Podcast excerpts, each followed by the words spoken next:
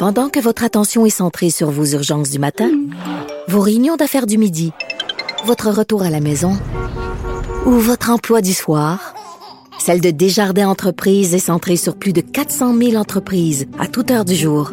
Grâce à notre connaissance des secteurs d'activité et à notre accompagnement spécialisé, nous aidons les entrepreneurs à relever chaque défi pour qu'ils puissent rester centrés sur ce qui compte, le développement de leur entreprise. Parce qu'en immobilier, faut être à son affaire. Suivez les conseils de nos experts. Via Capital, les courtiers immobiliers qu'on aime référer. Bonne écoute. IGA est fier de présenter l'émission À vos affaires. Pour économiser sur votre panier d'épicerie, surveillez les offres et promotions de la circulaire disponible à IGA.net chaque semaine. IGA, vive la bouffe et les bonnes affaires.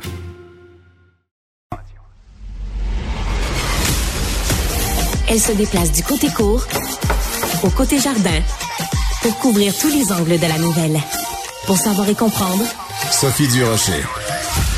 C'est vraiment une histoire euh, crève-cœur. Un jeune qui se fait euh, intimider dans une école. Euh, le père décide de prendre les choses en main et de confronter l'intimidateur de son fils. Ça s'est passé à l'école Pierre Le Stage de Berthierville. Un petit peu plus tôt, aujourd'hui, sur les ondes de Cube, mon collègue Benoît Dutrisac a fait une entrevue avec une mère dont les enfants ont également été intimidés par les mêmes intimidateurs qui euh, donc on sévit à l'école Pierre Lestage de Berthierville. Donc je vous invite évidemment à aller sur le site de Cube Radio pour retrouver cette entrevue-là. Mais moi j'avais envie de parler à Mélanie Laviolette. Elle est présidente de la Fédération des comités de parents parce que comme parents, ça nous interpelle évidemment. Madame Laviolette, euh, bonjour.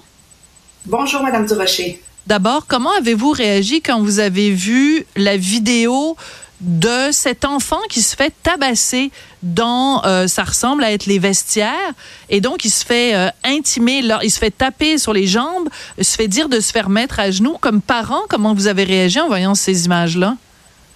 C'est, ça prend au cœur. On va le dire comme ça. C'est quelque chose d'extrêmement difficile à voir, à regarder. Euh, bien évidemment que toute forme de violence, d'intimidation, c'est inacceptable dans notre société. Ça, je pense que tout le monde peut être d'accord pour ça. Euh, de, le voir de cette façon-là, c'est perturbant. Je ne vois pas d'autre mot que, celui-là. Oui, alors perturbant euh, en effet. Euh, on va écouter un petit extrait de, ce dont on, se parle, de, ce dont on vient se parler pour que tout le monde puisse être au même niveau. Oui, Oui, t'étais correct, t'es sauvé? C'est toi qui as mon gars? T'es même pas touché. Des astuces Allez-vous lancer, mon gars! Hein? Moi, tu vas être monsieur! Va t'enterrer vivant! Laisse parler! Va t'enterrer vivant, mon J'ai même pas frappé, papa! Alors, ce qu'on vient d'entendre, c'est un extrait de la vidéo, donc, qui est la deuxième vidéo qui circule, où on voit le père de l'enfant intimidé dans la première vidéo, le père qui prend les choses en main et qui donc brasse l'intimidateur. Évidemment, ce père-là va devoir faire face à la justice.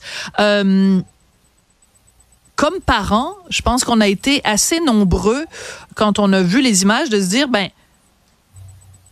peut-être que j'ai ça en moi, peut-être que moi aussi j'aurais réagi de la même façon, euh, Madame la Violette. Évidemment, on peut pas encourager les, les parents à se faire justice eux-mêmes, mais à un moment donné, les parents sont excédés quand rien ne se passe et que leurs enfants continuent d'être intimidés.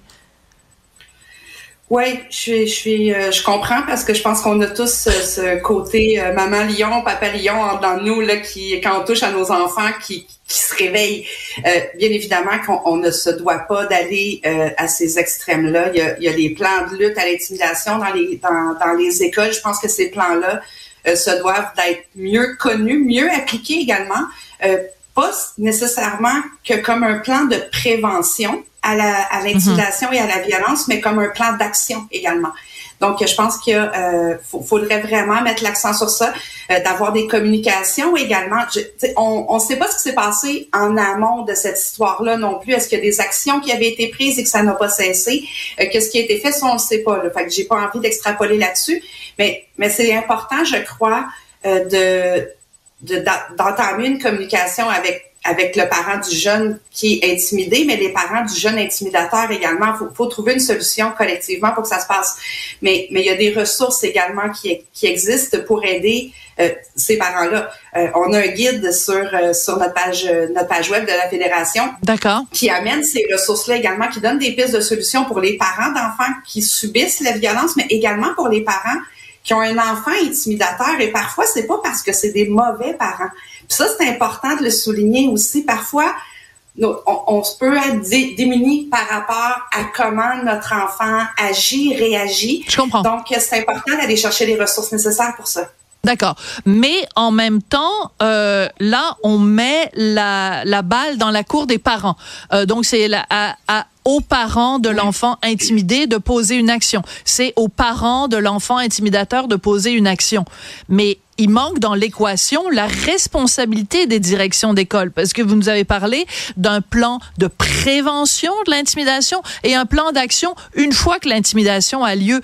Mais on a l'impression, Madame la Violette, euh, que les directions d'école trop souvent euh, ferment les yeux et ne réagissent pas suffisamment euh, fortement.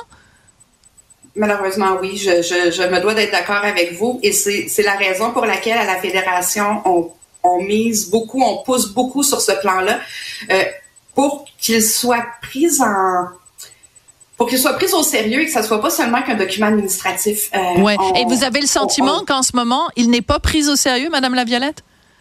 Dans certains milieux, malheureusement, oui. Euh, il y a des endroits où il est très, très bien fait, euh, mis en application, euh, pris très au sérieux, et à d'autres endroits, mais c'est un document administratif obligatoire à traiter. Euh, on en a parlé justement en commission parlementaire sur la protection des jeunes. Euh, on, on, demande ça, que ce plan-là soit vraiment un outil de travail pas seulement de prévention, mais de mise en action également quand on est confronté à un geste. On, on peut pas balayer ça sous le tapis. On mhm. peut pas se dire ça va finir par passer, le jeune va prendre de la maturité. Non. On, on, on, peut pas accepter comme, comme société de laisser aller les choses en espérant que ça se règle tout seul. Ça fonctionne pas. Donc, on, c'est sûr qu'on demande à ce que ce soit pris très au sérieux. Euh, je sais que le ministère a entendu ce qu'on avait à dire à ce sujet-là et qu'il est d'accord avec, avec nos points aussi. Ouais. Mais, mais l'application terrain, c'est plus difficile à contrôler.